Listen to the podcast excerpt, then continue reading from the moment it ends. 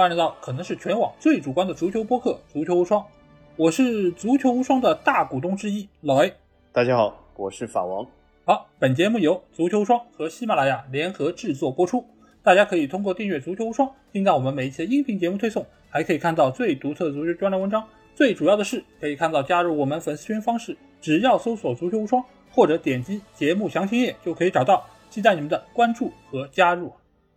那我们俱乐部所有制的节目来到了最后一期啊，当然最后一期肯定也是最重要的，因为我们会谈到就是数量上最广的一个种类啊，那就是股份制的俱乐部。当然，股份制俱乐部大家一定会问啊，因为上一期上市公司这些俱乐部不也是股份制的吗？对，那因为我们这期节目主要谈到的是那种有个别大股东执掌俱乐部的这种股份制俱乐部，所以呢，除了上市以外的这些股份制的俱乐部，是我们这一期节目的一个主要话题。这种方面其实也有非常多种类，包括那种有多个股东一起参股的这样的一个俱乐部，也有个别这种。寡头垄断的这种俱乐部，比如说像阿布，或者说像曼城的曼苏尔酋长等等这样的一些土豪金主爸爸所存在的俱乐部，都是我们这期节目所要谈论的这个话题啊。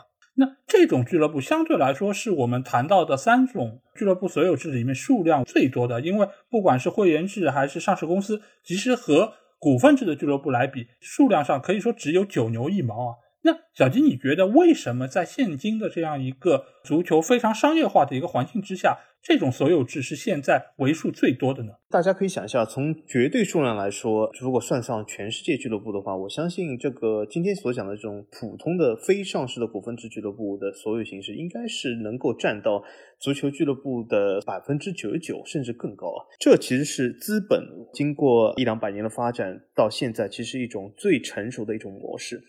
那为什么呢？如果我们把另外两种看一下啊，比如说我们讲会员制的话，会员制很明显是足球俱乐部里面一种非常古老的形式。那么通过很多年的实践啊，通过比如说欧洲地区一百来年的时间，他肯定会发现其中有很多很多的挑战。就比如说你如果样样事都要会员决定的话，虽然它可以满足一些多数人利益，但是从一个商业角度来说，你很难让一家俱乐部能够很好很简单的运营下去。那么很多会员也会有各自不同的意见，那会会造成这种所谓俱乐部运营上的这种一种。低效的表现。那么从另外一种角度来说，那么德甲这种混合所有制呢，啊，也是一种从九十年代末才有的一种新的制度，那肯定也不具备这种所谓的普遍性。那么上市公司角度来说，那么就是股份制里面，其实所谓对自己的财政状况或者是经营十分有信心的一批俱乐部，或者是呃对自己的经营十分有野心的一部分股份制俱乐部才会这么干。那么肯定也是少之又少。那么从最稳妥的、最传统的、最简单的。最粗暴的一种形式来说，肯定是普通的股份制。这里面股份制就像老 A 说的啊，有单独拥有这个俱乐部，就是这个人或者这个机构掌握了百分之一百俱乐部的股份。比如说刚才老 A 说的阿布的切尔西，或者说是这个俱乐部是由多方同时拥有，但是多方是拥有不同比例的股份啊。比如说切尔西的欧冠对手里尔，对吗？他的基金占有部分股权啊，其他人占有部分股权，当地这个所谓的企业占有多少股权是这样的，就是混合的。所以说这样的股份制也是很普遍的，在很多国家都有。所以我觉得这里面最主要的原因就是经过实际的操作，我不能说这是一种最好的形式，但是经过实际操作，我相信这是目前来说最简单的一种所有制形式。对的，因为其实我觉得这种形式的俱乐部，它其实是比较贴合现在普通公司的一个方式啊，就是你在运营一个公司或者一个俱乐部的同时，你往里面投入一定的资金，然后通过这个俱乐部或者公司的运转产出利润，将这一部分的利润不但是自己能够赚到钱，而且也可以重新反哺到这个公司之中，所以它其实整体的一个形式也是现在商业社会。如此发达的一个情况下，最为普遍的一个形式，也是为各方更加能够接受的一个形式，所以也才会在现在的这个足球的产业中成为最普遍的一个方式。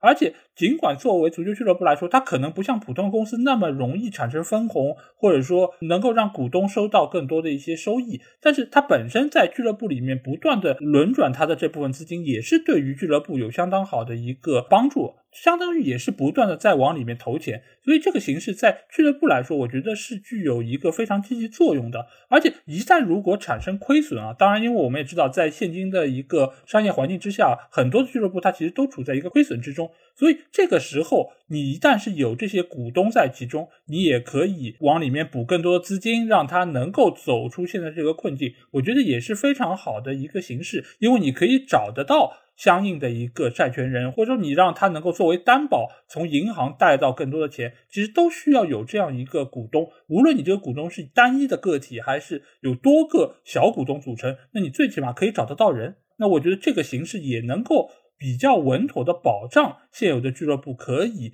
最大程度的运营下去。既然我们会说到这样的一个形式，也就是股份制，那其实我们可以相比于我们前两期节目说到的会员制以及上市俱乐部来和它做一个比较。那我们就先来和会员制相比吧。那小金，你觉得对于会员制的俱乐部来说，股份制的俱乐部它有哪一些优势和它的劣势呢？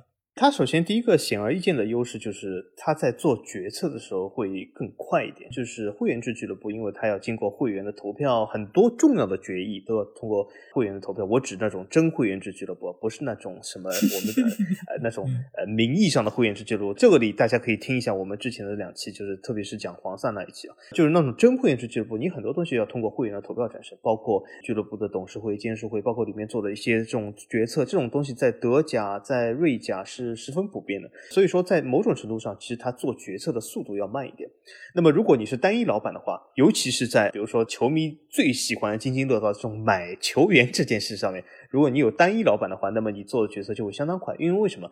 因为你这个足球总监也好，CEO 也好，无论你这俱乐部是里面的管理结构是什么，你只要取得大老板或者这个出资人的这个认可，那么你就可以去购买这个球员。那么如果你这大老板只有一个，比如说切尔西，你就阿布一个人的话，那么你很容易，阿布如果说可以，那你就买；对吧？阿布如果说不可以，那就不买啊。所以说他的决策是非常快的。但如果你要进行一种会员制俱乐部，你要通过很多方的这种协商，然后商量、研究、讨论，然后组织上认为这件事是可行的。哦，不对，去买之前还要再研究一下可行性的方案，对吧？各种各样方案，所以说这肯定会稍微就是呃节奏慢一点。但是呢，从你来说，这个既是优势，从反面来说也可以说是一种劣势。那为什么呢？那就是如果你这个俱乐部是单一拥有的话，那么这个决策人他有的时候会做出一些。决策啊，肯定是对他有利的。但是你作为俱乐部的粉丝来说，比如说你钟爱这个俱乐部，你想这个俱乐部肯定是和你自己联系在一起，而是不是说这个俱乐部只是对这个老板单一有利？那么我举个非常简单例子来说，就是欧超。嗯，如果这个俱乐部老板单方面认为啊，我加入欧超让我能赚更多钱，我就很开心啊，那么我就加入了。但是对一个球迷来说，他的伤害是很大的。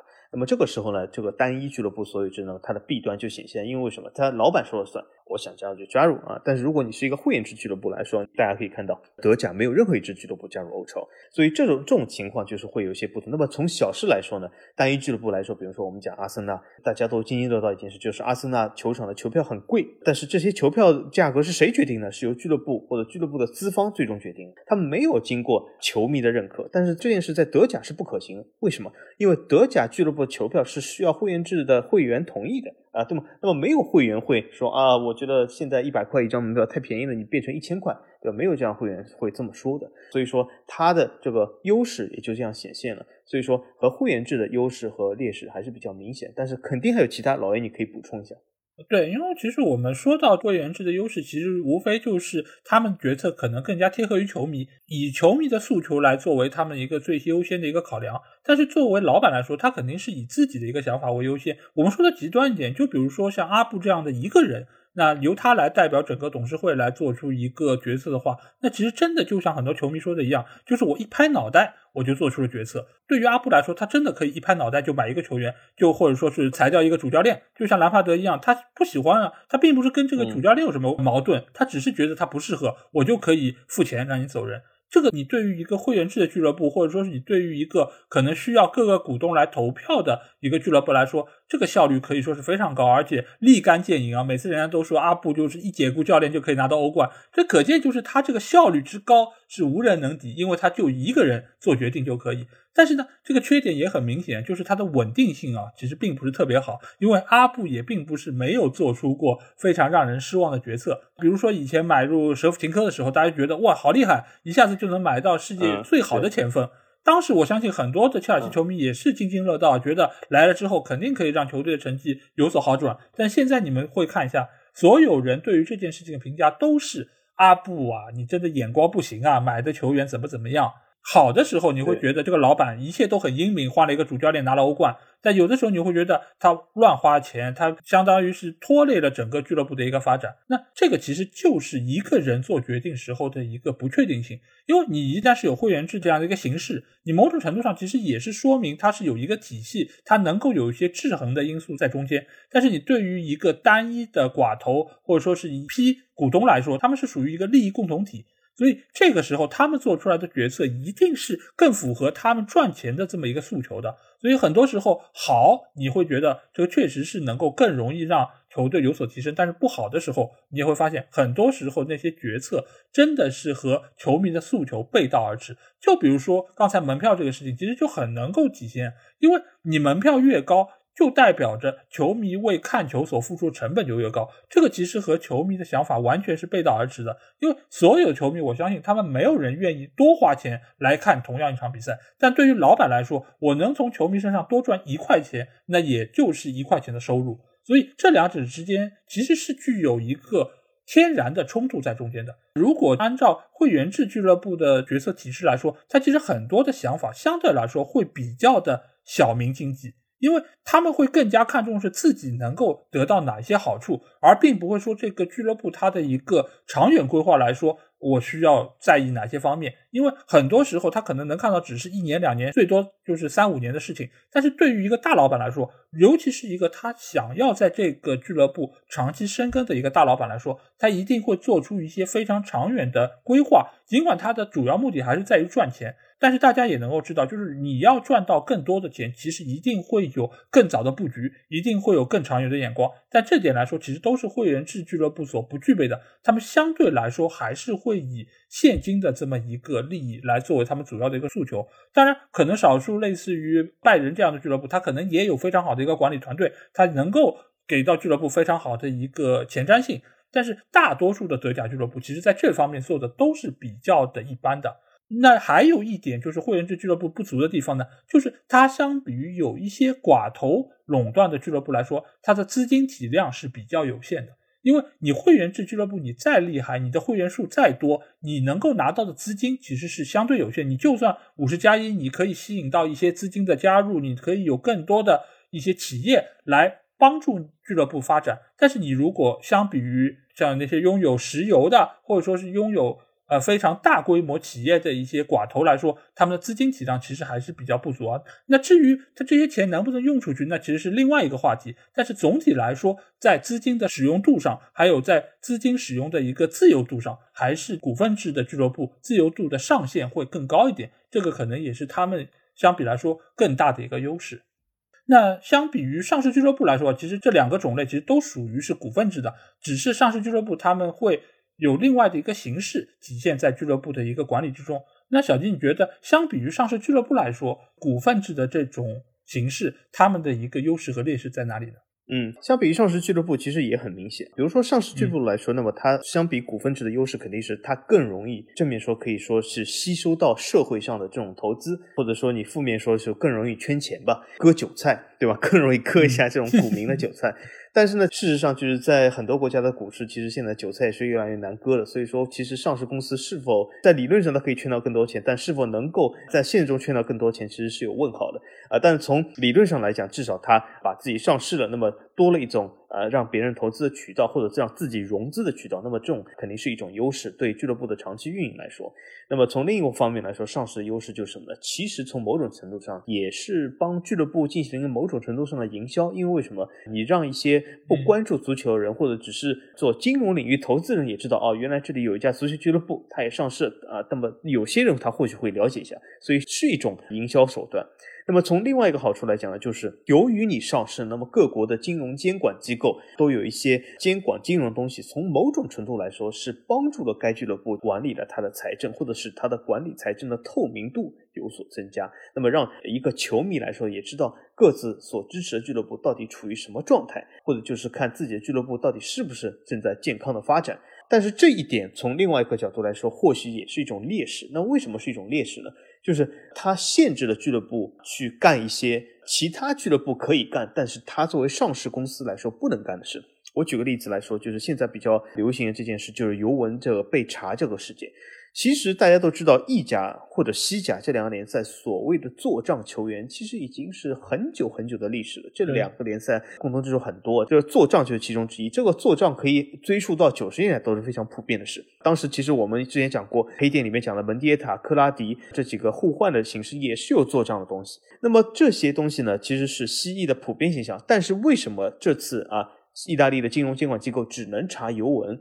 那是因为尤文是一家上市公司，所以说它具备了其他这些小的意甲俱乐部。比如说和他做账的一些那不勒斯啊、桑普多利亚所不具备的需要所应该说履行的义务，所以说这个尤文作为上市公司来说，它受到的限制自然会更多。因为为什么呢？这种所谓的做账，它其实不是大家所理解这种意义上做假账，它其实就是通过做账来平衡俱乐部的财政，以通过欧足联的这种所谓的财政公平，避免这种罚款啊，避免这种处罚或者这样的类似的东西。但是呢，作为上市俱乐部呢，那它就是不能这么做。那么其他很多俱乐部都。这么做，所以说这从某种意义上来说是一种劣势，但是我个人认为呢，这其实我还是想把它归为优势所在，因为这呃，毕竟你的俱乐部本来就不应该干这些事啊，这是一种监管，不是一种坏事。那么从另外一个劣势来说呢，上市公司还有一个劣势就是，既然如果你上市了，那么你很难做到你的俱乐部是被一家。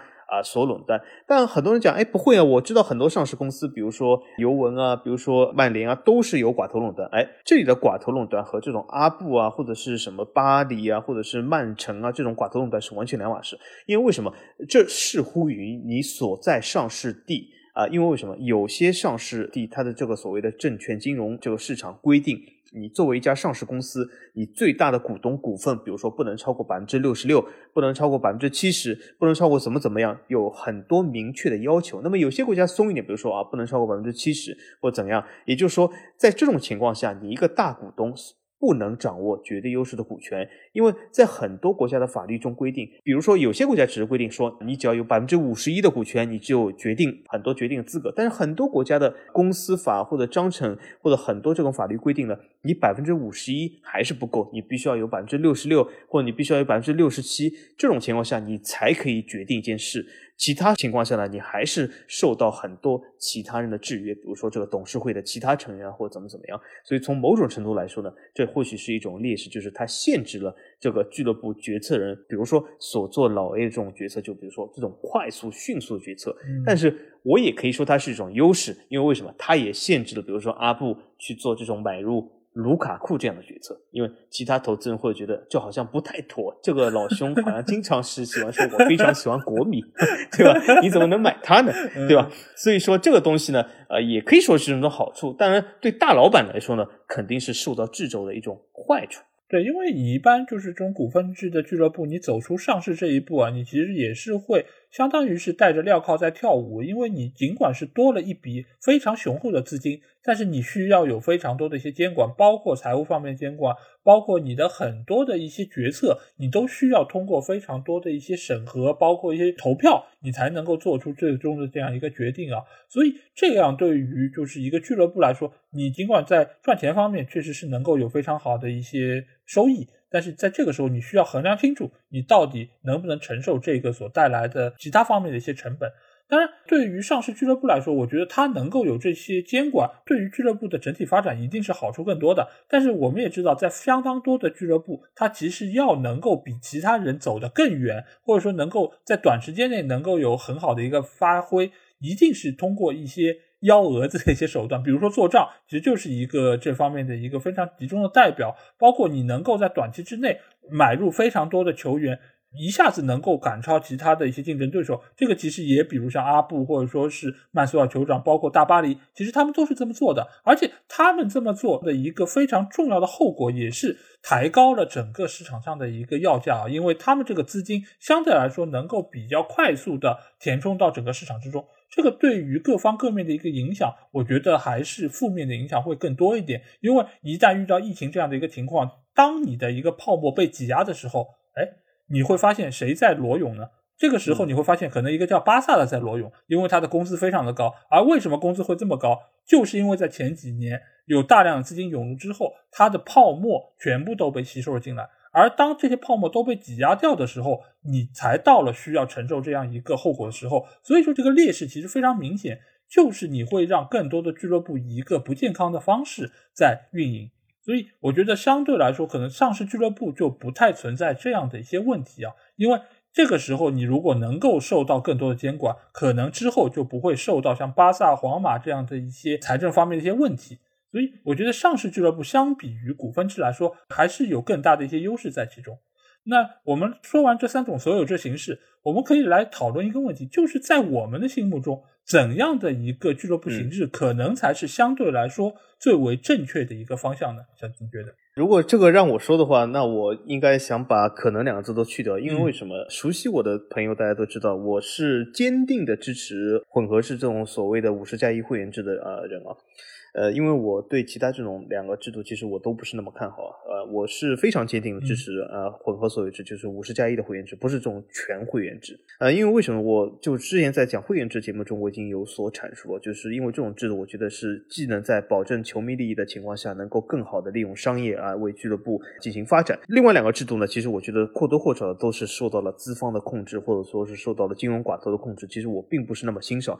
但是呢，我也知道，就是如果球迷你更喜欢看这种。买买买，或者喜欢看球星的话，那么这种制度肯定不是那种那么友好。因为你如果需要看买买买的话，那么另外两种呃制度，甚至是那种金融寡头制度，肯定是最简单的一种方式。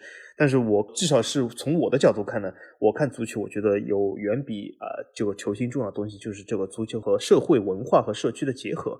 那为什么呢？我给大家举个简单的例子，就是说，如果你这个球队只是堆积球星的话，那么其实说句实话，如果你说的极端一点。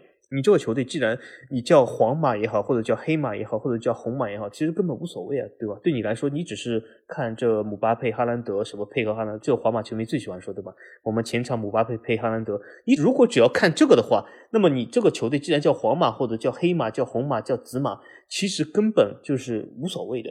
因为为什么？你看中的根本不是这种所谓的俱乐部和这个社区，或者是该地文化的这种代表。所以说我是这样觉得，如果你是纯看球星的话，整个足坛甚至俱乐部就失去了它的意义，只是一些球员的这种变化而已。就是像有些国家的体育，它的球队不停的变化，不停的迁徙它的地方，不停变化它的名字。哎，这里大家不要这个自我代入，说我是说中超啊，我明明说的是美国 NBA，对吗？啊，所以说这种东西非常普遍，但是这种商业化的运转，你或许可以说很成功很好，但是我至少说不是我的菜。所以，如果这个说是我认为的话，那么我觉得正确方向啊是应该五十加一会员制。但是如果从整个时代的角度来说呢，那或许我知道五十加一也遇到很大的挑战，对吗？因为很多球迷他的想法不一定和我一样啊。但老 A，你最喜欢哪种？其实我想回想你刚才说的，就是很多球迷他其实确实不一定要看的是皇马，因为他有可能看的要是纽卡，对吧？就是你有非常多的资金，你如果纽卡把哈兰德和姆巴佩都买去了，可能他们马上就会转化成是纽卡的球迷。所以这个其实，在现今的球迷的群体中，其实还是非常有市场的。那就我看来，我觉得需要兼顾到整体就是足球的一个发展，包括可看度，包括球星的一些作用，包括还有就是商业的价值。五十加一在这方面，我。觉得他是做到了在安全性上非常好的一个层面，但是对于俱乐部的一个发展，包括足球运动这个发展来说，我觉得它还是有非常大的一些问题存在啊。一方面就是你很难就是激起。球迷观赛的一个热情，或者说他的观赛热情原本可以有更好的一个释放。那这方面来说，我觉得股份制的俱乐部显然要做得更好。但是现在股份制俱乐部的这些做派，我并不是特别满意。一个非常重要的原因还是在于它的监管还是比较不到位。就像以前 FFP 出来的时候，非常多人觉得这是一个很好的形式，它可以有效的监管到俱乐部花费方面的一些问题，包括他们也可以杜绝一些中间存在的一些问题。但是久而久之，你们会发现一个问题就是什么？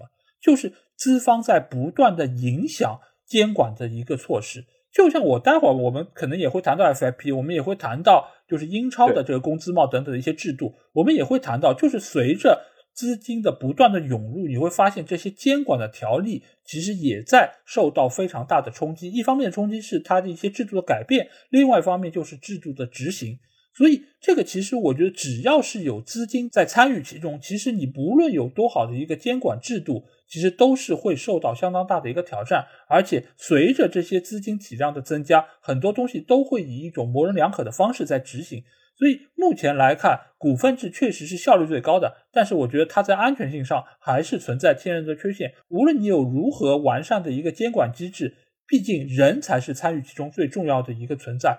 所以我觉得现在如果要说一个比较正确的方式，那肯定就是能够在比较严密监管的情况之下的股份制俱乐部。但我对于这件事情的一个期望值并不是太高，我也不觉得这个事情能够走到如此完美的一个状态。所以退而求其次的话，我可能也会比较赞同小吉的一个看法，就是五十加一可能是目前最为安全、最为有保障的一个措施，而不是像什么狼队主场打出来那些什么安全的东西，那么的让人觉得反而是能够危害到俱乐部。那既然提到这个，我觉得我们要不就先来聊一聊，就是对于这些股份制俱乐部的一些监管吧。先来就是说一说比较知名的几个监管的方式，一个就是欧足联推行的 FFP，这个其实在前两年对于参加欧冠的球队其实是一个非常大的一个限制吧。你可以说是限制，你也可以说是一个有效的监管手段。它其实主要概括起来就是兼顾俱乐部的收支平衡。这个其实是每个俱乐部都要注意到的。一方面是它的亏损要小于一定的份额，而且它几年之间的一个最大亏损额，它其实也有一个费用在中间，而且它这个相关的收入也是包括各方各面，包括转播、包括赞助、包括转会收入等等的这一些。而且对于一旦是违反了财政公平的这些球队来说，一方面它是需要缴纳滞纳金，另外一方面它可能是需要他参加欧冠的一个资格，包括削减他能够参加欧冠的人数等等。所以这个法案其实，在一经推出的时候，尽管有一些反对的声音，但是其实大多数的球队还是认可这样的一个形式啊，否则也不会有那么多球队想着各种各样的方法来规避 FFP。但是随着最近一段时间疫情的一个不断的蔓延，所以欧足联在觉得，如果仍然是拿 FFP 来监管这些俱乐部的话，对于整个足球产业是非常大的一个限制。所以某种程度上，现在的 FIP 已经是成了一个名存实亡的东西。当然，也有很多的声音说到，就是会有更新的一个 FIP 出台，从而能够让现在这一套财政监管的体系能够得以延续下去。所以目前来说，对于欧足联的这个 FFP 来说，我觉得它的一个作用，可以说在一个历史时期它是有它的一个作用的。但是从目前来看，似乎并不是一个特别成功的一个案例啊。小季是不是？你觉得 FFP 在走到目前这个当口的时候，它对于现在的世界足坛还有一个现实的意义作用吗？好，这是一个非常有意思的话题。那么今天我就借这个机会来给大家系统的讲一下，这到底是一件什么事。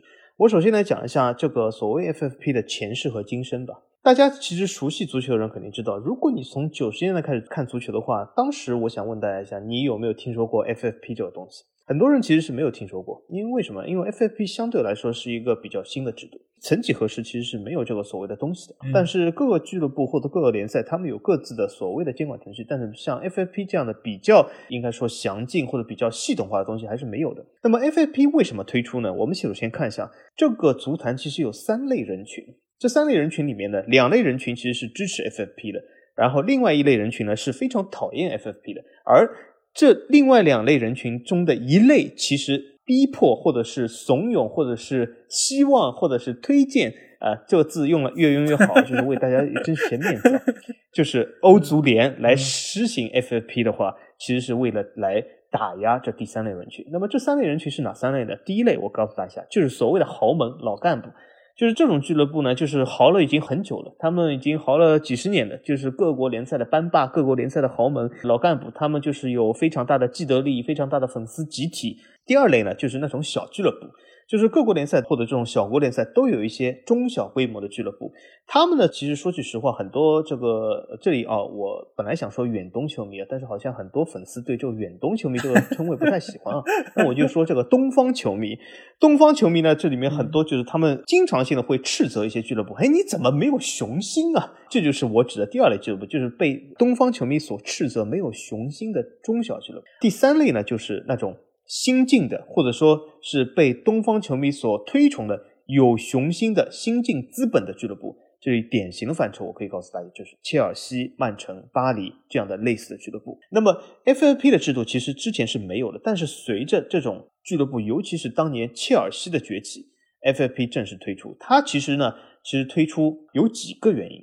一个原因是欧足联是希望看到俱乐部尽量减少这种所谓的军备竞赛。什么叫军备竞赛？就是一个俱乐部他说我今天买了姆巴佩，另外就是什么你买姆巴佩这么厉害，我要和你竞争，我必须买哈兰德。虽然我没钱，但是我要借钱也买哈兰德。虽然我之后工资也付不起，但是反正西甲只看这个赛季工资，所以我先买了再说，日后能不能注册再说了，对吗？这种就叫军备竞赛，就是叫无意义的军备竞赛。那么 FFP 这个制度呢，就可以限制这种行为。还有一种行为就是，它要限制某些群体，什么？就是这个是一个冠冕堂皇的理由，就是第一类群体这种所谓的老干部为什么要实行 FFP？大家想一想，就是 FFP 制度，简单来说是一句什么话？就是你。钱越多，你可以花越多；你钱越少，你可以花越少。这个东西从其实浅显的东西来看，你可以看，哎，挺有理由，挺有道理。为什么不好呢？但是大家可以发现，这个我翻译给大家听，就是什么？就是所谓的大家现在非常讲的内卷阶级固化了。为什么？就是你钱越多，你花越多；你钱越少，你就不能花，你的收入越少。那么这导致一种什么情况？其实小俱乐部，我可以告诉大家是支持的，因为为什么？我本来就是中小俱乐部，我没有雄心，我钱也不多，收入不多，我为什么要花多？而且很多小俱乐部其实告诉球迷，为什么我们不花很多？我指这些老板，就是这种股份制老板，他告诉这些球迷，哎，我不能花很多，因为为什么？因为欧足联规定了我 FFP，我收入多少啊才能花多少？除非啊，你你们球迷多买一点东西，对吗？我那我可以花多点，不然我不能花多啊。那么球迷也无话可说。那么老俱乐部、老干部、豪门呢？他为什么要推欧足联实施这个东西？其实和欧超一模一样。欧超就走了一种最粗暴的极端化，就是什么？哎，我规定我不能降级，我永远是老干部。FFP 其实就是什么？从财政的形式上避免切尔西、巴黎、曼城这种新崛起的俱乐部，就是什么？他们本身俱乐部收入是不多的，但是有个土豪入驻了，比如说这种股份制俱乐部，他收购俱乐部，他说我突然之间要投资一百亿，但是在 FFP 的制度下，你投入一百亿，你其实是不能用来买球员的，因为为什么？你这个是和俱乐部收入挂钩的。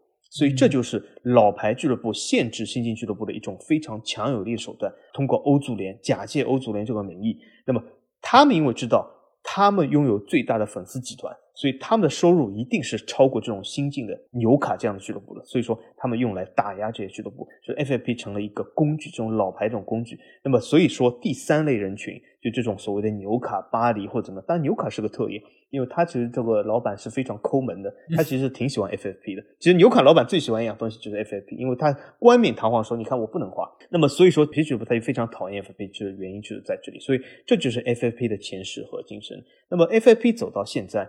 它是否起到了这个作用？那我可以看一下，有些球迷他非常反对 FFP，其实蛮奇怪的。就比如说一些米兰球迷、一些国米球迷、一些皇马球迷、一些巴萨球迷，他们说：“你看，哎，这个什么 FFP 啊？你看这个一点都不公平。你看这个呃，曼城、巴黎他们就可以随便乱花，FFP 就是摆设哦，就限制我们。”，其实我可以告诉大家，你们真的搞错了。你们所支持俱乐部是 FFP 最大的拥拓，而且是要推行 FFP 的人啊，因为他们就是要通过这个来限制巴黎、曼城。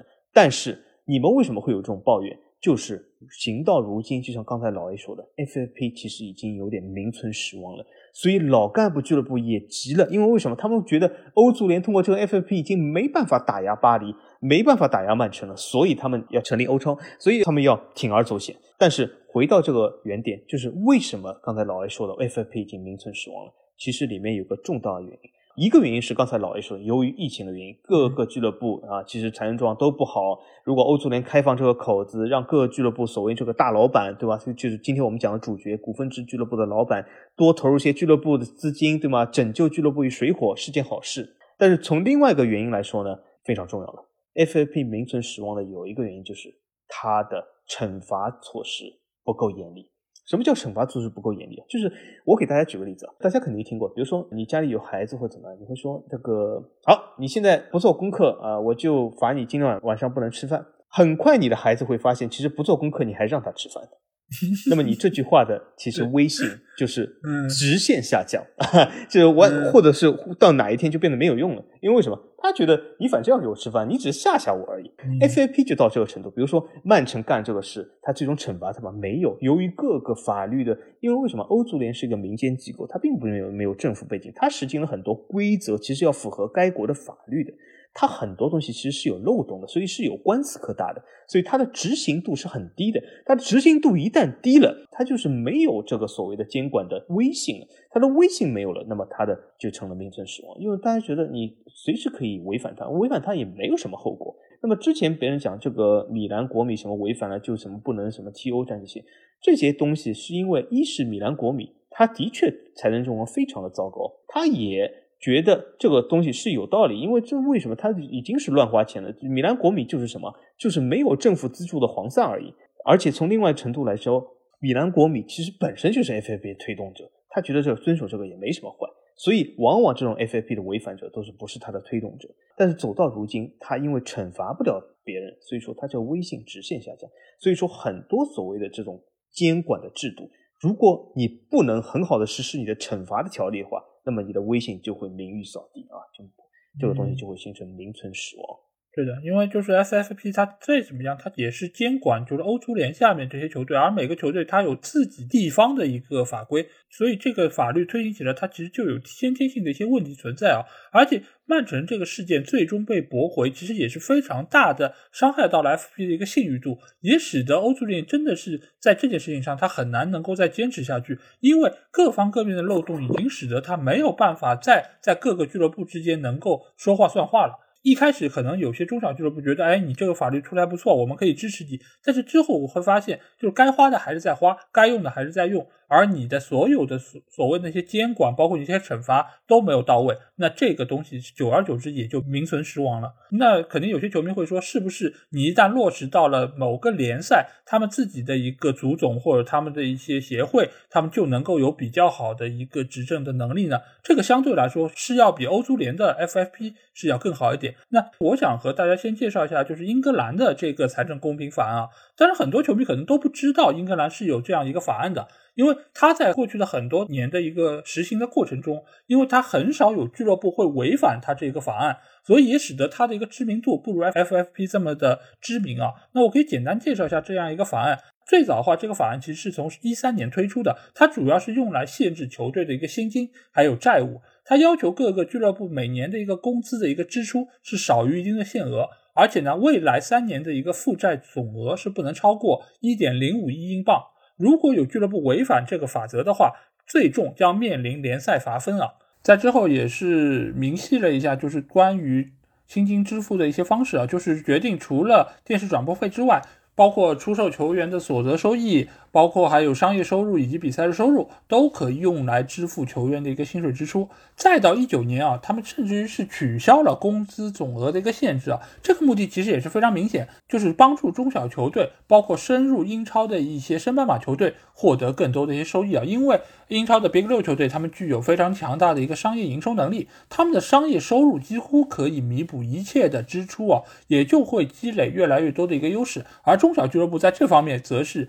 拥有非常大的一个缺陷，所以在解除这个限制之后，也使得一些身处欧战席位名次的一些球队，比如说埃弗顿队，比如说狼队这些球队，能够有更加充沛的一些资金来吸引球员加盟啊。所以在英格兰的这个财政公平，其实某种程度上，它还是能够。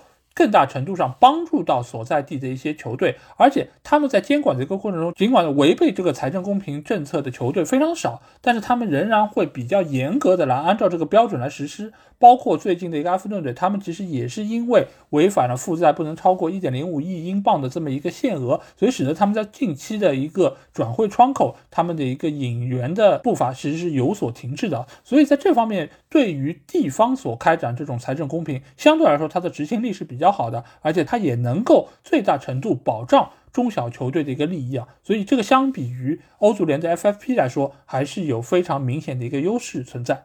那在这方面来说，我知道就是法甲似乎在财政方面也有他们自己的一个条款，我不知道小吉这边有没有什么要给我们来介绍的吗？我可以讲一个，就是法甲在这方面的监管制度。这个监管制度叫这个 DNCG 啊。那么这个制度是什么？其实现在不仅是法国，因为它实施的效果不错，所以瑞士联赛现在也借用了法国这套制度。我也可以给大家举一些例子。那么今天重点讲一下这个法甲这套制度。众所周知啊，法国人其实有一件事做得非常的好啊，就是他们非常善于的就是创立一种组织和它的制度。呃，为什么？其实大家现在熟知的这种什么国际奥委会啊，国际。气联啊，国际足联啊，什么欧足联啊，其实都是法国人创立的。那么这些制度也是法国人当时制定的，所以说他在这个制定制度上是非常的有经验。那么从法甲这套管理制度来说呢，其实法甲俱乐部更大的是受到这个 DNC 级的制约，而不是所谓的欧足联这个 FFP。就像刚才说的，其实欧足联那个 FFP 就是装个样子而已。但是法甲这套 DNC 级呢是非常的详细。总体来说，这样说吧，就是如果要说到每一条详情的话，那估计呃要做好几档节目。因为为什么？它的原文件我可以，如果大家有兴趣的话，可以到我们群里，我可以向大家转发。它原文件总共有五十四页纸，一百三十二个条款，所以说是非常详尽的一种制度，来各个方面制约俱乐部的财政经营。那么简单粗暴一点说吧，就是他会一直监管着这个俱乐部财政经营状况，而且它和有有些这个所谓的联赛，它不同的地方在于什么？它主要是在于两点，一点就是说它监管的是财政的运营的总体状况，而并不是所谓的，比如说像西甲，比如说你今后有债无所谓，你只要这个赛季对吧，账面上这个债务是可以的，或者说你把这个债务从今年推到明年，那么你就可以买买买，随便买多少都可以，随便注册都可以啊，这就是。非常搞笑的一种制度，或者说像意甲这样有一些制度，比如说说是有，但是怎么说呢？大家哎坐下来谈嘛，对吗？哎，这个制度那就算了吧，对吧？但法甲这个制度其实是它实施起来是非常的严苛的，而且呢，它是一种全方位的金融监管。他是给俱乐部一年两次改过的机会，如果你是这个改过机会没有把握住的话，那么就要采取非常严厉的措施。呃，那么什么叫一年两次把握机会？因为为什么？因为一年有冬窗和夏窗，它是要求俱乐部在冬窗夏窗之前就进行审查，以后就说如果你是这个俱乐部啊财政不达标的话，那么为什么在冬窗夏窗前？就是你要在冬窗夏窗中出售球员或者是变卖资产，以达到财政达标。呃，它这个监监管制度呢是监管的法甲、法乙两个联赛，为什么什么？因为这两个联赛在法国是职业联盟。那么从 FFP 角度来说，刚才我们讲，因为它要遵守各国法律，其实在法理上它其实没有非常大的这个执行度或者是惩罚度的。但是法甲这个东西呢，它是这样的，就是说，如果你进入法甲、法乙的话，你必须要同意，你要遵守这个 DNC 级的制度，不然如果你不同意遵守的话，那你就退出法甲、法乙联盟。所以这是任何球队在踢法甲、法乙的一个必要条件，所以说它具有执法的这个所谓的执法性。那么从这个角度来说呢，它的执法或许有些球迷说他是比较冷酷的，或者说从负面角度来说，他是非常冷血的。就什么意思呢？就是说，如果他说你不能达到这个财政制度的话，那么你要么降级，或者你不能升级啊。这在法国历史上，其实这个 DNC 级实施到以来，其实没有非常长的时间，它已经发生过很多次了啊。就比如说这个赛季，其实刚开始的时候，昂热和波尔多都降级了。呃，很多球迷或许根本不知道这件事，但是昂热和波尔多其实降级了一个月，但是在一个月之内，因为他们通过夏窗的重新的，呃，昂热是通过变卖球员，然后波尔多呢是通过引入新老板，补充进了新的资金，所以说这两个俱乐部呢又是回到了法甲，不然他们就这个赛季踢法乙。那么这种事在历史上发生过多次，比如说以前的巴斯蒂亚、什么斯特拉斯堡、戛纳、勒芒，他们都曾经被 DNC 级勒令降级过，而且有的时候不是勒令降一级，或者你要勒令降两级，就是他把你彻底，比如说斯特拉斯堡彻底踢出职业联盟啊，去业余联赛。还有的时候，比如说你这个俱乐部在升级的时候，你不符合财政条件，比如说朗斯他拒绝你升级。所以说，因为为什么在这个法甲、法乙联盟的规定里面，里面有一条是说，DNC 级是具有决定法甲、法乙联盟参赛球队的权利。所以说，他可以利用这个权利说，你朗斯不能升级，因为你财政不达标。那么，为什么说他冷血呢？就是他其实这个制度，他根本不在乎。你这个俱乐部有没有什么大家球迷所津津乐道的球星啊，或者什么样？比如说里尔最近为什么一直在卖球员？卖了，比如说伊科纳要卖什么波特曼，要卖很多桑切斯，很多球员啊，这些球员其实都是当地球迷非常喜欢的一些球员。但是这个机构是非常冷血的，他就是说你不卖你就降级，只有两条路，你要么卖了这些人，要么你降级啊，只有两条，你可以选一条。所以说他是根本不在乎你所谓的什么球员啊，或者是什么情怀这种，没有这样事，没有任何网开一面这样事。所以这点就是说和之前意甲所谓也形成了一个鲜明对比，就是刚呃我以前就是讲过，只有意甲呃上赛季是工资发不出，但是意甲联盟号召所有的俱乐部球员啊工会都一起开了个会啊，并不说什么哎你们可以去起诉这些俱乐部，而是告诉大家哎这个工资发不出嘛，你就再忍忍嘛，对吗？你看我们这。桑普多利亚就表现很好嘛？他至少发了百分之八十的工资。你看，大家你看都有学习的榜样。所以这种东西呢，就是他执政就非常软。所以法甲这个制度的好处就是它非常的强硬，就是说没有任何商量的余地。你该降级就降级，你达不到标，你把任何球员卖了，甚至你巴黎达不到标，你把梅西、内马尔卖了也可以无所谓的。但是坏处就是说什么？就是说，或者是不体会这个球迷所谓的这种情怀，没有这种所谓的操作余地，或者像巴萨这样啊，能不能缓一缓啊？我先签这个球员啊，啊，先不注册啊，缓一缓，没有没没有这个，就一就是一，二就是二，没有这样的事。所以这套制度在法甲实施的还挺成功的，对于俱乐部的财政的规划来说都不错。所以现在瑞士联赛也实行这套制度，因为最近呃我也是关注了一个瑞士俱乐部塞维特，对吗？他也是瑞士法乙区的俱乐部，他就是曾经被这个制度罚降级过，就这个球队得到了前三还是前四名。然后突然之间这个赛降级了，为什么？财政不达标。所以瑞士是同样的这个制度，所以我觉得这套制度呢，应该说是效率还是不错的。但是或许从球迷角度来说呢，或许没有这么好。但是我觉得对长久发展来说还是不错，至少比 FFP 来说是更公平。因为为什么？这套制度它根本的目的是保证俱乐部财政，而不是要保证刚才我说老干部的千秋基业。所以说它不存在说你收入高，你花的多，你收入少，它其实不在乎你花多少，你关键要财政达标。你不达标，无论你收入高或低，都完蛋。相对来说，就是如果这个法律法规是大家都认定的，就是大家都同意签字了的，那我觉得就是按照比较严苛的方式去执行，其实是对于整个联赛更为有利。而且因为是同处一个国家和地区，其实它的一个监管以及它执行相对来说要比欧足联的这个要有非常大的一个优势，而不要就是你出了一个法案，包括工资帽，包括各方各面的一些方式，但是最后发现，哎，很多人都不照着做，而且也没有办法能够受到一定程度。的处罚，那我觉得这个才是最要命的。那我们再来聊另外一个问题啊，那就是股份制的这样一个形式，是不是能够更大程度吸引到投资啊？因为之前我们有说到，就比如说会员制或者上市公司，它的一个资金来源可能某种程度并不是特别的理想。那这种股份制的形式，是不是现在来看最容易拿到投资的一种形式呢？小吉？我觉得应该说，从容易的角度来说，肯定是的。因为为什么？呃，收购一个股份制俱乐部，远比其实收购一个上市公司或者一个会员制，因会员制基本是不可操作的，但是远比这种其他两个形式要简单的多。所以说，从容易与否的角度来说，肯定是的。但是这个投资是不是能够拿得到，这有两说了。呃，因为为什么我们会发现到很大的事，或者这也是股份制俱乐部的一个非常大的弊端，就是什么？它有点像什么？我就举个例子来说，有点像这个中国古代这种王朝，就是说什么？这个王朝到底是你有个明君还是昏君？从老百姓角度来说，真的是看运气。有的时候你运气好，你就碰到一个明君；你运气不好，就碰到一个昏君。这由不得你来决定。这就是股份制的一个弊端。就有的时候，比如说你所支持俱乐部，比如说切尔西迎来了阿布，对吗？啊，大家都挺喜欢，也觉得大部分时候挺英明，对吧？啊，也为这个俱乐部带来很多冠军。但是有没有大家就是听过我们巴伦西亚这个节目？巴伦西亚迎来这个老板就是新加坡的林先生，他就是没有这么英明的。他就是以这个俱乐部其实作为一个吸金的工具，或者作为一个短期的这个金融倒卖的一个工具，只是他没有办法卖出去而已。所以说，这样的人他或许对这个俱乐部总体来说就不是一件非常好的事，或者从另外的角度来说，他这种投资对俱乐部真的是一件好事吗？也未必。所以说，这个股份制它是不是容易吸引到投资？那肯定是。但是最后吸引到这个投资是优质投资还是劣质投资，或者说这个所谓的投资？是不是真的会投入俱乐部，而是不是只是就是拿到这个俱乐部资产，但并不做任何形式的投入啊？这都是另外的问题。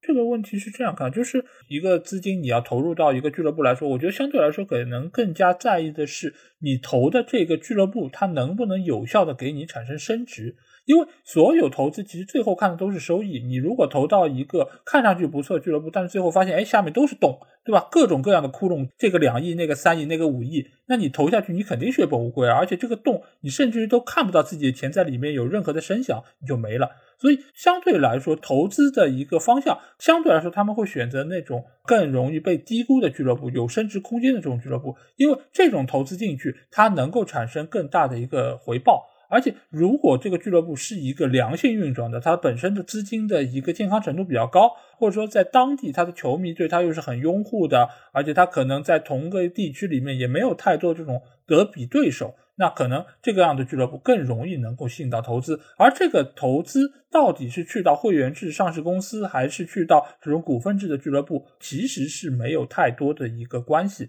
只是股份制的俱乐部相对来说数量是比较巨大的，所以可能。股份制所吸引到投资的量以及数量上都是更加多的，所以会给我们一个感觉，就是可能股份制的一个投资是更容易被吸引到的。但其实只要这个俱乐部是以一个比较良性的方式在运转，我觉得都一定可以吸引到投资，而且越健康越良性，它可能吸引到的投资量是越大的。那另外一个话题啊，就是我记得之前好像在群里有一个朋友也有说过。就是好像股份制的，或者说是那种寡头垄断的俱乐部，它更容易出成绩啊。尤其那几个石油爹，对吧？比如说切尔西，或者说曼城，或者大巴黎，他们好像都取得了非常不错的一个成绩。那到底是不是这样一种形式的球队更容易产生好的成绩呢？小吉。我倒觉得这倒未必啊，因为为什么？我们之前有个文章中受到了很大这个阿森纳球迷的反对，就是什么？这个克伦克先生不是就是个寡头嘛？嗯，他投资这个阿森纳队是不是能够非常容易出成绩的？未必啊。当然，现在这阿森纳成绩好像在慢慢的发展起来，挺好的。而且我本人也其实也挺喜欢克伦克，但是这只是用他举个例子而已。就是说，所谓的寡头，其实他和成绩没有必然的关系。就像刚才我们讲的这个巴伦西亚的麦于林，对吗？这个新加坡林先生，他也是一个这个寡头，对吗？只是他的所做的事就是把把每个巴伦西亚稍微打出来的球员，通过这个手段卖掉，对吗？来赚取这个利润。所以说，呃，有的时候寡头并不代表于直接的进账啊，因为有大把，我可以举出大把的例子来说，一些金融寡头他并不是非常愿意为这个俱乐部的阵容进行任何的投入。但是从另外角度来说，我们所以要把这个寡头要分成几个啊形式。其实从我的角度来说呢，我觉得。抛开这种所谓的基金所投资的这种球队不算，因为为什么？基金是一种投资机构，他们是纯投资角度，而且他们也不是一个固定的这种所谓的法人。那么我们就以这个有俱乐部老板这一说，就比如说真正是一个拥有者的来说，我觉得主要是分三大类。那么这三大类来说呢，其中有些类的确是对俱乐部是成绩是有好处的，或者是对球员是有好处。比如说是第一类，就是所谓的由于种种不同的原因。非常愿意为俱乐部投入资金去购买一些球员的，比如说之前说的切尔西、曼城、巴黎这样的。因为这些金融寡头，他们其实购买俱乐部的主要目的并不是为了赚钱，他们是出于宣传自己的目的也好，出于资金转移的目的也好，种种目的，反正他们的目的不是由于赚钱。所以这样的寡头对于俱乐部的阵容投入、成绩呃提升上肯定是有好处的。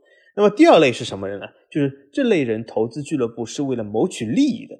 那么这类人往往对这个俱乐部的成绩提升或者是阵容提升呢是没有很大的推动力，因为为什么？他们主要买入俱乐部是想赚取一个差价，无论是今后倒卖这个俱乐部的角度来说，比如说这个国米的小张总啊，或者是这个米兰的这个什么埃迪奥特来好，或者是倒卖某些球员来变现，比如说这个里尔啊，或者是摩纳哥这样这样的老板来说呢，他主要是就是为的是让这个俱乐部产生更大的利益为他。那么第三类是什么？其实第三类也很具普遍性，就大家不知道知不知道？就是有一些俱乐部老板，他是纯为了自己的一种形象公益模式啊，或者和社区的一种反馈模式来拥有一家俱乐部。就他们既不会对这家俱乐部进行很大的投入，但是他们也会为这个俱乐部的一些基建啊，或者一些长久的运营进行投入。因为为什么？他们是希望把自己和这家俱乐部有所绑定。啊，比如说，其实英超也有不少这样俱乐部，就他们其实是为了体现和自己和社区的作为社区一份子，或者自己家乡一份子的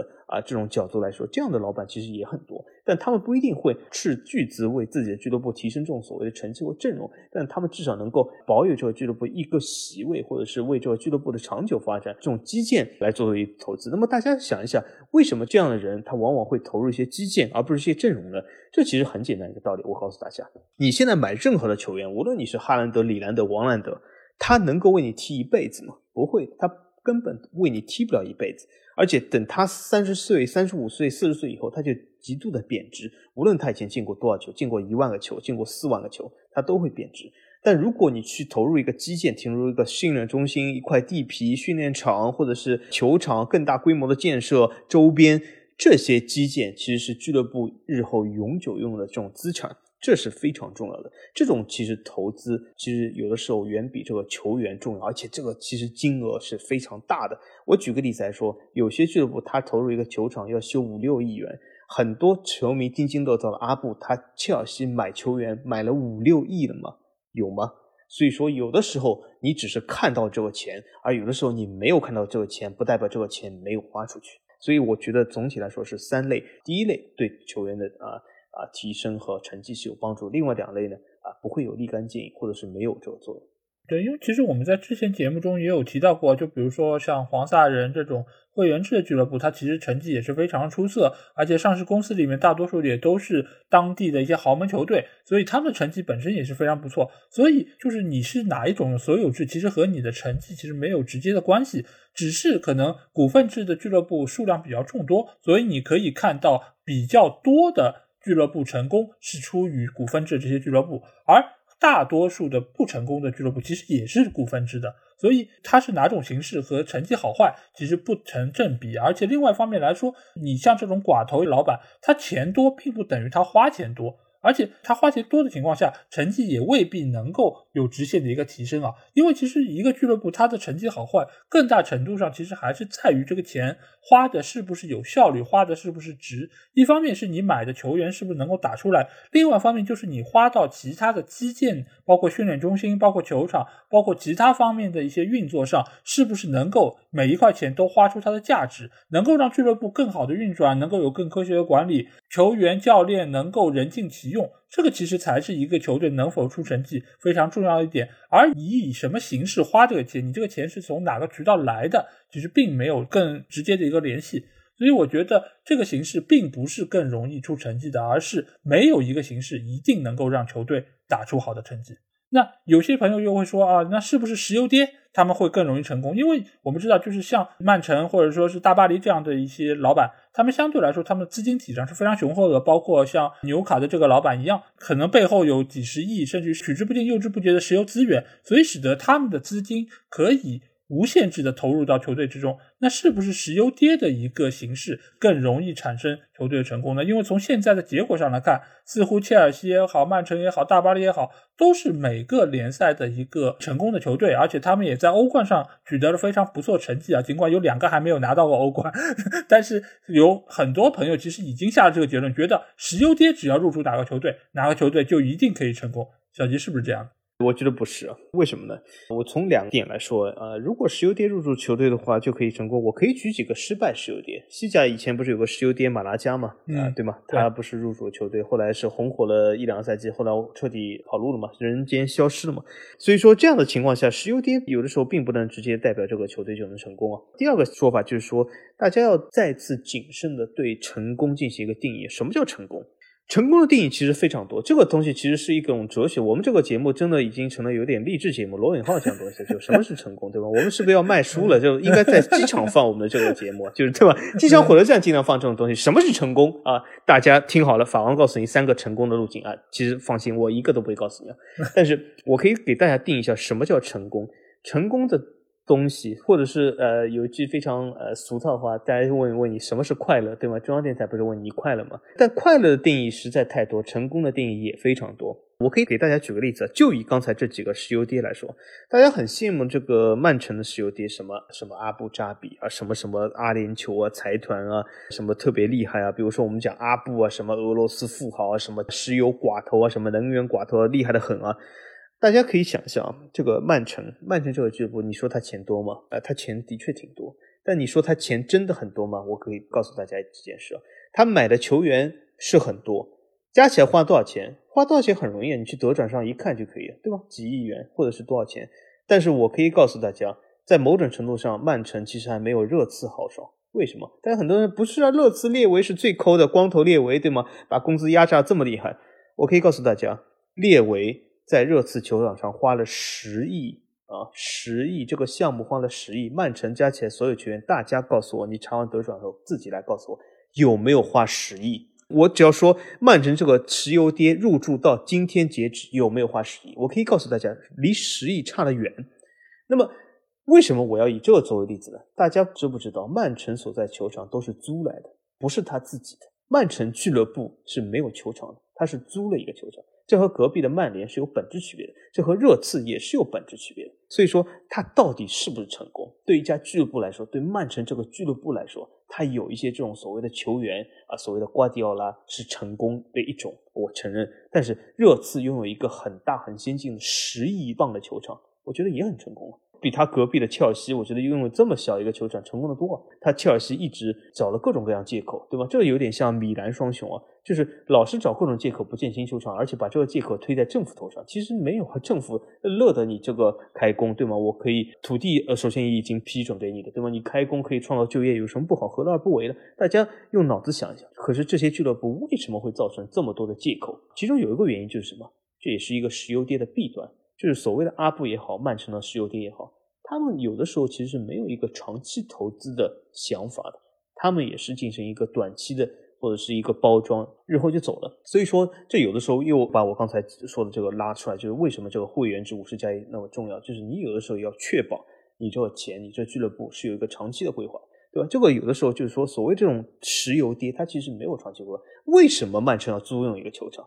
大家知道吗？因为你买了这种球员，你随时可以倒卖，随时就是你撤资的时候就卖了就结束了。但是如果你有了一块俱乐部这样的地皮或者一个球场建完了，这是很难套现的，这基本就固定在你的资产里面了。所以说这投资上是有风险，对它撤资是有风险的。所以说成功的定义很多，我不认为石油跌这样就是成功，或者这是仅仅对成功唯一的定义。如果从成绩上来看，似乎我刚才提到那三个石油跌在战绩上还是不错的。当然，一方面是因为他们的资金体量比较充裕，所以他们可能在就是买人的时候没有太多的顾虑，而不像有的俱乐部，嗯，相对来说他们会觉得自己的资金不够雄厚，或者说需要先卖掉一个球员，我才可以买其他球员。在这方面，他们可能自由度相对是比较高。但其实我们要认识到一点，就是石油换来的金钱并不比其他方面来的金钱更值钱啊。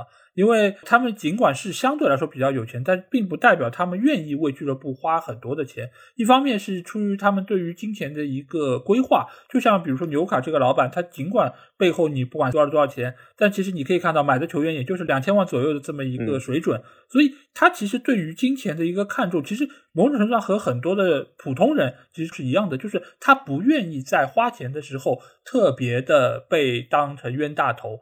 所以很多的石油跌，你会发现他们在花钱的时候并不是一掷千金的。包括曼城，他在买人时候，他其实也并不是花钱特别大手大脚，而且在工资方面，他的支出也要远比曼联要控制的更加的好。而且你会发现，就是石油跌有时候他在买人或者说在谈判时候，他和其他的一些土豪或者豪门有一个更大的区别在哪里？就是他其实是一个非常难的一个谈判对手，因为他不在乎自己这笔交易能不能成功。就是我可以不花钱买你，我不买我买其他人，只要我的钱在，我一样可以买得到我想要的球员。至于是不是买你这个球员无所谓，你要是漫天要价，我不买就是了。所以你面对这样的一个谈判对手，其实很多时候是很难谈的。就比如说像姆巴佩，你皇马不买，对吧？那我就强留一年，明年免费走人就免费走人了，反正我有的是钱，我也不是特别在乎。所以石油跌它的很多时候的一些决策，其实有时候你会发现是特别的不按套路出牌的。所以你说要不按套路出牌来买人或者来建设球队，其实很多时候也并不见得能够和成功画得上等号。因为一个球队要成功，其实很多时候你是需要有更理性、更科学的一个管理方式的。而石油跌显然在这方面就是比较的任性，而且他们可能对于自我的一个关注程度要比对于球队更加的重视。所以石油跌其实并不代表他们能够更加成功，只是他们在成功方面可能有属于他们的一些独特的优势而已。所以，既然说到这个，其实又要聊到，就是像这些石油跌也好，或者这些寡头老板啊，他其实有时候做出的很多决定也是非常的让人哭笑不得。包括阿布的很多决策，你可以说他有非常多不错决策，也有非常多令人觉得不明智的决策。包括还有其他的一些老板。那小金，你这边有什么要跟我们分享的？就是关于这些老板的一些好决策，还有坏决策吗？我觉得很多老板的决策，因为他的如果是单一所有制的话，那么他的老板决策是非常有效。但是从另外一种角度来说，当然就像刚才老爷说，他并不一定是一个好决策。我觉得应该说是和普通人一样吧，决策来说好坏各占一半吧，因为。在我们生活中，我会发现，我们是人生中的决策，大部分都是好坏各占一半。虽然你有可能自己不承认啊，或者是自己不希望，总是希望自己是做出英明的决策，但是现实中其实好坏决策基本各占一半吧。所以说，这也是导致有的人说这个运气就是一般，对五五开，这就是因为你的决策往往是好坏各占一半。那么从这个好决策来说，那么很多足坛里面的好决策历历可数，比如说阿布本人，对吗？都有很多英明决策，什么挣钱换帅啊，然后两次什么赛季中期欧换帅都拿欧冠啊，非常的英明啊。但坏决策也说啊，买了刚才说的舍甫琴科失败了，买卢卡库，买了卧龙凤雏啊，都不怎么样，这些都是有的。但是我觉得这种东西呢，应该说好坏都是可以的，也是可以接受。但是就是我们所说的就是有些老板做出一些坏的决策，是他故意做出一些。坏决策，这就是非常坏的。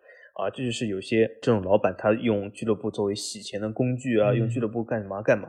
这些老板他的这种决策是真正意义上的坏，而不是这种过失性的坏啊！所以说，这样的坏决策，其实在足坛里面也很多。这在这种寡头垄断啊，或者是其实从石油跌的角度来说也可能啊。因为为什么有的时候大家要知道，石油跌他考虑的东西，就像刚才老 A 说，他考虑的东西一个纬度是不一样的。他有的时候倒并不一定考虑俱乐部的利益。为什么？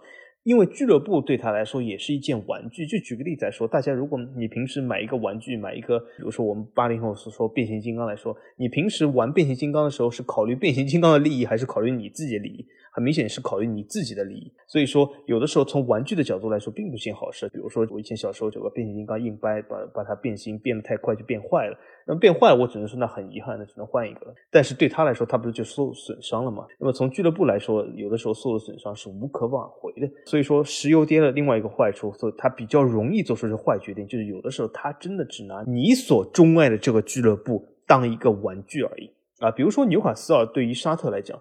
它是一个什么东西？你可以说它是个投资，说一个形象工程，也可以说是个玩具。那么它所以为这个玩具能够投入多少，那是非常难说的。所以说这个东西呢，就我觉得坏决定很多。那么好决定呢也有，好决定呢往往产生一些什么样的老板呢？就是刚才我说的第二类人群，他们呢就是和这个俱乐部啊拥有非常千丝万缕的关系纽带，或者是想通过这个俱乐部来证明自己对于社区的帮助。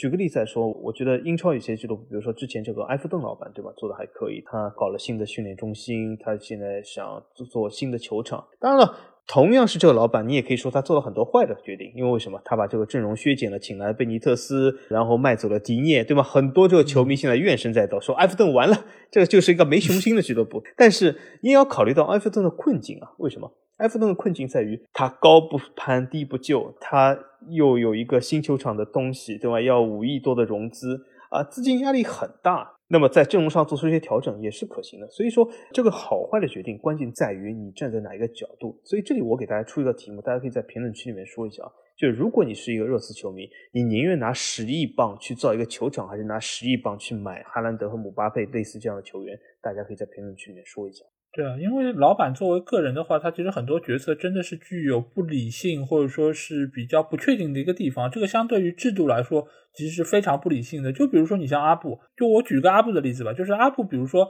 在前两年请了兰帕德过来做主教练，很多球迷觉得不错啊，对吧？就是挖掘出了非常多年轻的球员，包括芒特、包括奥多伊等等这一些球队打得不错，成绩也进入前四了，挺好的。但是阿布很快又解雇了兰帕德，为什么？就是因为成绩不好了，他觉得你在在这个队伍已经没有希望了。所以同样是一个解雇，同样是一个聘用，其实都是对于兰帕德这个人。那阿布的这样一个喜好，他的一个角色到底是好还是坏呢？我相信对于不同的切尔西球迷可能会有不同的一个判断。但是显然阿布一个人做出了两个截然不同的一个决定，而且是面对同一个人。所以你可以想见，这样的一些老板，他在做出决策的时候，他其实某种程度上是很喜怒无常的。就比如说，他买卧龙凤雏，他其实就是本人比较喜欢这种类型的球员，他就一定要强加给这些主教练，你一定要给我用好。这就和我们以前，比如说实况或者哪里，我非常喜欢这个球员，我把他引入到自己队内，我就让他一个人进球，我就让他一个人刷数据。这其实 都是对对，就是我自己个人的一个喜好。我以前玩 FM 都经常喜欢这样，对，而且他不进球，我还要这个重新搂这个 game，就重新打一遍，一定要让他进球，对，这就是非常不理性，对吧？啊，对，所以其实对于阿布来说，他就是在玩一个 FM，就是在玩一个实况，一样的道理。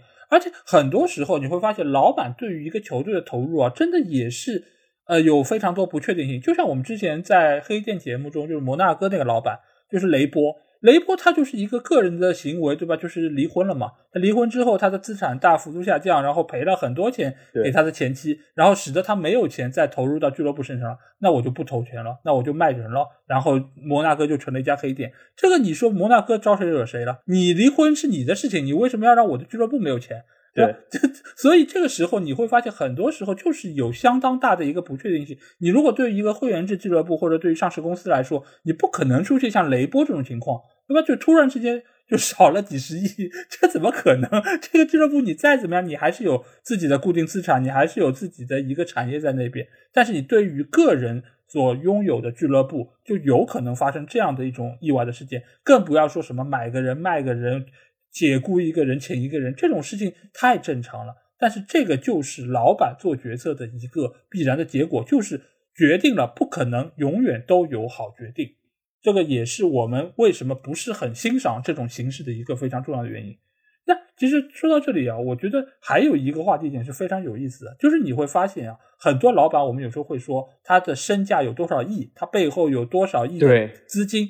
但是你会发现，一到买人或者说是运营俱乐部的时候，他们好像又变得非常的吝啬，就好像他们背后的资产少了好几个零一样。那到底为什么会有这样的一个局面发生呢？小吉，嗯，这个东西呢，我可以给大家分析一下，从两个维度来说。第一个维度是什么？就是大家受到了媒体的缩摆。和媒体这种给你部分信息的这种误导性的缩版啊，我给大家说一下具体是什么东西啊？就是很多时候你会看到一张图，什么某某老板有多少资产，其他什么所有的英超球队，比如说什么球队老板加起来都没他多啊。这种图大家可以经常可以看到，而这种图往往是这种小报、厕所报发的，什么太阳报、什么邮报，对吧？经常发这种图啊。那为什么它就是这种所谓的这种震惊体，就是什么震惊什么惊了，什么呃沙特什么干嘛干嘛，他就经常发这种所谓的英国发这种。文章还有西班牙、什么法国、意大利都有这样的类似的东西。那为什么要这样？他就是吸引眼球，对吧？他发了一个什么沙特老板？其实他为什么说我说误导大家？首先就是说，他把这个所谓的沙特这个公募资金所有的资产放在这里，然后和他相比的是谁呢？他举出了一些差异性的东西，比如说他说啊，沙特老板钱是巴黎的什么几百倍，而这里其实沙特这个公募资金真的比卡塔尔基金要多几百倍吗？其实没有的。但他为什么形成这种效果呢？他是把巴黎这个主席纳塞尔个人的资产拿出来比，可是纳塞尔只是代表卡塔尔基金来管理巴黎俱乐部，作为一个打工人，他是一个。管理者等于说是一个基金和一个打工的比，那么你说啊，几百倍、几千倍，哇，这么厉害！原来这个沙特钱这么多，这就是媒体故意给你一些误导的东西。比如说他经常，比如说拿阿布达比，他对吧？他也是把这个前台人拿出来说啊，这个人多少钱，而不是和整个财团来比，因为形成这种更大、更夸张的比喻，给你知道呃，某些人他钱多么多么多。那么从另外角度来说呢，就是有些俱乐部，大家还有一个就是不为人所知，就是。很多俱乐部，他其实老板非常有钱，只是大家不知道而已啊。因为他的风格不是买买买。我这里有一个我群里之前说过的例子，就是什么？如果你讲谁最有钱，抛开这些基金啊，因为基金是这种投资领域，对吧？抛开这些基金，石油跌，整个欧洲足坛谁最有钱？雷恩的老板最有钱。为什么？你所熟知那些什么古奇啊、什么巴黎世家、彪马，甚至包括这些品牌都是他的，他最有钱。可是代表雷恩是最有钱俱乐部吗？并不一定，为什么？他因为不走这种买买买路线。但是你说他是个坏老板，也不是。雷恩俱乐部在他治下，对吧？有自己的球场，有自己的训练基地，都非常的好啊。所以说，也是一个长治久安的一个政策，挺好。但他绝对不是买买买人。但是为所谓的这个东方球迷知道吗？并不知道啊，因为他不走这种路线。那么有些俱乐部，比如说像沙特，他为什么不买买买？因为这只是他基金投资的一个东西。这个东西有的时候，大部分情况下，基金所投入的东西都是期待某种程度上的回报的，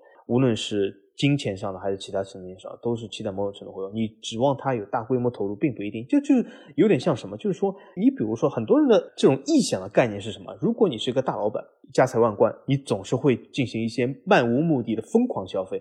其实一定吗？不一定。这种东西，你往往可以在网上看到的文章，说什么迪拜啊，什么什么这些阿拉伯什么土豪王子啊，什么挥金如土啊，对吧？这种东西很多，也是大家所津津乐道。但是你可以发现，大部分的富豪其实没有这样所谓的挥金如土，因为什么？他也有自己的考量，他也有自己的兴趣爱好。这这个沙特的王子，可以说他真的是这么喜欢纽卡吗？也不一定，他只是一个投资的其中一小部分。沙特阿美。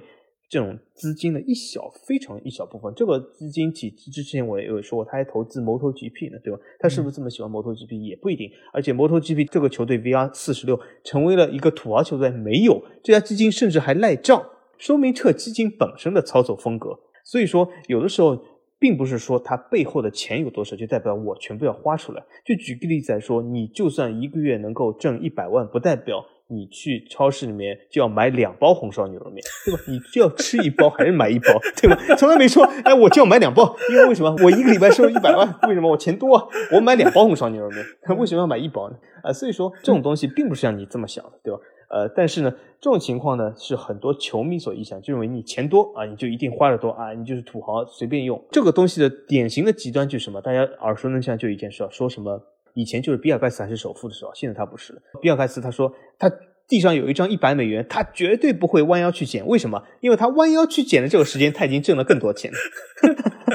有没有这种荒谬的事？这样大家知道吗？我可以告诉大家，比尔盖茨自己都说他会捡的。为什么？为什么不捡呢？这种所谓什么挣到更多钱，都是说什么啊？股市上又什么涨了一毛钱，他又进了什么一千万。但是股市这种东西，就像你买了一套房子一样，如果你不卖出去，那你等于一毛钱都没赚，对吧？呃，所以说这种东西都是球迷的臆想，认为怎么沙特王子什么买个球员不如他一餐早饭钱。可是，哎，我可以告诉你啊，他如果真的对自己早饭非常看重的话，他宁愿把这个钱花在早饭上，也不会买这个球员的。真的，因为为什么？大家要记住一点啊，这个人再有钱，他的钱的主要目的是取悦他自己，不是取悦你啊。这你要记住，不是取悦东方球迷，他的钱的目的是取悦他自己。这个钱花了，他的确有可能不如他一顿早饭钱。但是他如果更喜欢吃那顿早饭的话，他会毫不犹豫的吃那顿早饭，而不是买哈兰德。嗯，我觉得比尔盖茨这个故事真的是让我想起很多啊，就是这个故事真的非常经典。但是其实我觉得中间一个非常大的悖论是什么？就是比尔盖茨即便弯腰去捡这两百美金，也不影响他在股市上赚这两百美金啊。所以相当于这个两百美金也是白挣来的。所以不合理其实就在这个地方嘛。但是其实我觉得作为一个大老板啊，他其实买一个球员也好，或者他花这个钱，其实某种程度上他其实并不是处在那种不计回报的一个过程之中，因为他既然作为投资，他一定是希望能够有所回报，所以他其实是会投入到更加良性的一个地方。因为你知道，作为这样一个成功的老板来说，他不可能是一个不理性的人。即便他这个钱是老天爷给的，就比如说地底下有石油出来，他仍然知道怎么把这个钱用出金来，他仍然知道怎么让这个钱能够生钱，能够有更大的价值。当然，也有人说啊，你像阿布，他我就是喜欢足球，我就是会不计回报的买买买。但是你会发现，阿布也并没有不计回报的买买买。他的很多决策其实也都是在取悦自己的一个情况下，让俱乐部有更好的发展。否则，他为什么会有这么多球员外租？他为什么会能够就是卖出的球员的一个价格要比他买进球员的价值要更多？这就说明他还是一个非常理智的、非常聪明的、非常精明的一个商人。因为你如果说是真的有人会不计回报的为自己的业余爱好来花钱的话，那就比如说像以前，比如说杨贵妃要吃荔枝，我就去。不惜工本的去为他拿荔枝，最后怎么样呢？亡国了，好吗？对吧？你如果真的是一个成功的商人，为一个东西不计回报，你最后一定会成为一个非常失败的商人。我们也就不会知道他的名字叫阿布还是叫什么布。所以，所有这些我们知道名字的老板，他在做很多决策的时候，都是会考量自己的投入和他的收益的，而不会像很多球迷一样，就是想到了，哎，这个球员好，我就买。我也不知道他是不是能够适合这个球队，我就先买了再说。反正我有钱，反正我的钱买几个哈兰德都花不完。但是真实的老板他不会这么考量，因为他知道他买一个哈兰德失败了，这个钱就血亏，而且他可能就会在其他方面受到非常大的一个影响。所以大老板他身后有多少钱，他背了多少的一个资金，并不代表他在花钱方面。就会如此的任性和随意。当然，他在有些方面可能，比如说，我喜欢一个游艇，我可能花五亿买了，我非常开心。但是也不代表我会花五亿去买纽卡俱乐部，我只会花三亿去买纽卡。那另外两亿我是花不起吗？并不是，而是没有必要花这个钱。所以大老板不买球员或者不投入，我觉得也不是什么非常难理解的一个事情啊。因为所有他花出去的钱都要过自己心里的这道坎。嗯。那最后一个问题仍然是我们之前几期节目都有聊到过的，就是股份制的这个制度啊，它的未来能够有怎样的一个前景呢？小吉，按照现在商业的发展的程度，我觉得它的未来还是成为最普遍的制度。因为就像刚才我们节目一开始所说，这个制度仍然是最普遍和最容易的。从各个方面来说，也是符合现在的商业和资本的运营守则的，和大部分公司所运营的这个手法的。所以说它肯定是有未来的，但是我个人觉得呢，它对足球未来的发展是不是最有利呢？我看是未必，因为我发现随着现在商业的发达，这个制度所带来足球的伤害性越来越高，尤其是去年发生这个欧超事件，其实可以显而易见的看到，这种单一人员说了算的这种制度，其实是对足球来说伤害是挺大的。那么从另外角度来说，它也不是最坏的制度，因为有更坏制度，比如说黄萨的这种国家所有制制度，对吧？这是更坏的制度。所以说它既不是最好，也不是最坏。我觉得很多世界上所存在的东西，往往这种中庸的，既不是最好，也不是最坏，它存在的时间是最长的。嗯，所以说我觉得总体来看呢，这种制度还会存在于很长一段时间。但是我希望呢，各个俱乐部呢向更好的制度发展。如果当然，我们以前说过五十加一会员制有它的弊端，那么能不能就是大家探索出一个更好的、更适中的制度，就是比股份制和五十加一更好的制度，能不能什么时候能够让球迷能够多参与一下运营？但是呢？也不会丧失这种俱乐部所谓的这个长远性或者是决定性，这其实是值得探讨的。所以我觉得大家可以继续探讨一下。这我觉得我们也是操了英国议员的心，因为他们也是想改变英超这个制度。那么哪一天如果他们选我做英国议员的话，我可以为他们多花一分钟时间想一想。但现在呢，我只能说啊，还是任重而道远啊。应该说，我是希望他们能够。啊，花多一分钟时间想一想，自己能不能有一个更好的方案来做出这样的未来的决策啊？对，因为其实我们之前也有说过，就是会员制它相对来说是比较落后的一种形式，而五十加一相对来说它是比现行的一个制度先进的一个方式。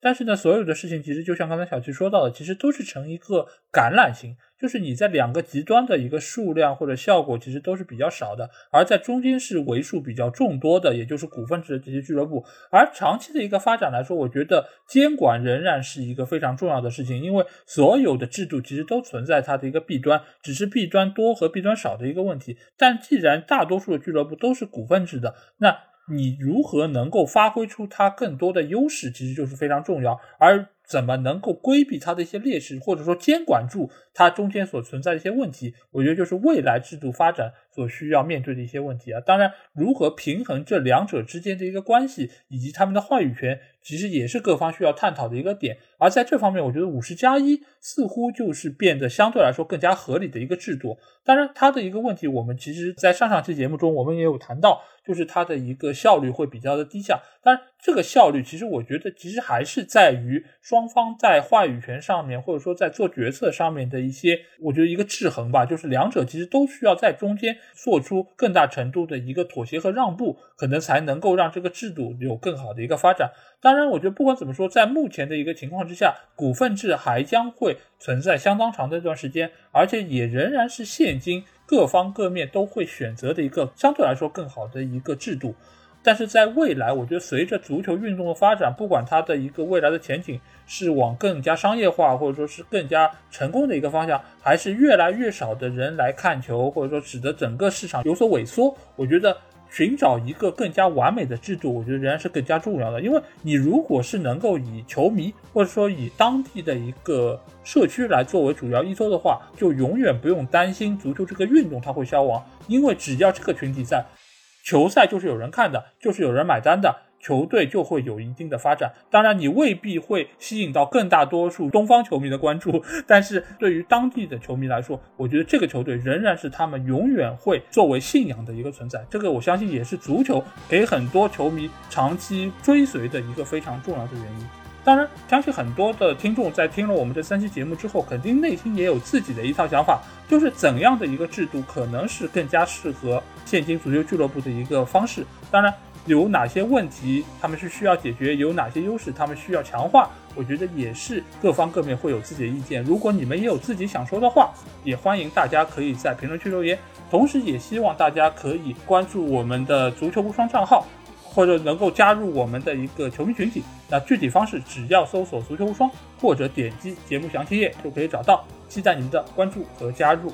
那通过这三期，我们讲了一下就是俱乐部的一个所有制形式这个话题，我觉得也是非常有意思啊，因为有非常多的球迷，其实他们在网上的很多的言论，其实也是对于这三种制度不是很清楚的一个结果。当然，希望我们的节目能够帮到大家，也希望大家可以持续关注我们足球无双节目。那今天这期节目就到这里，我们下一期节目再见吧，大家拜拜，大家再见。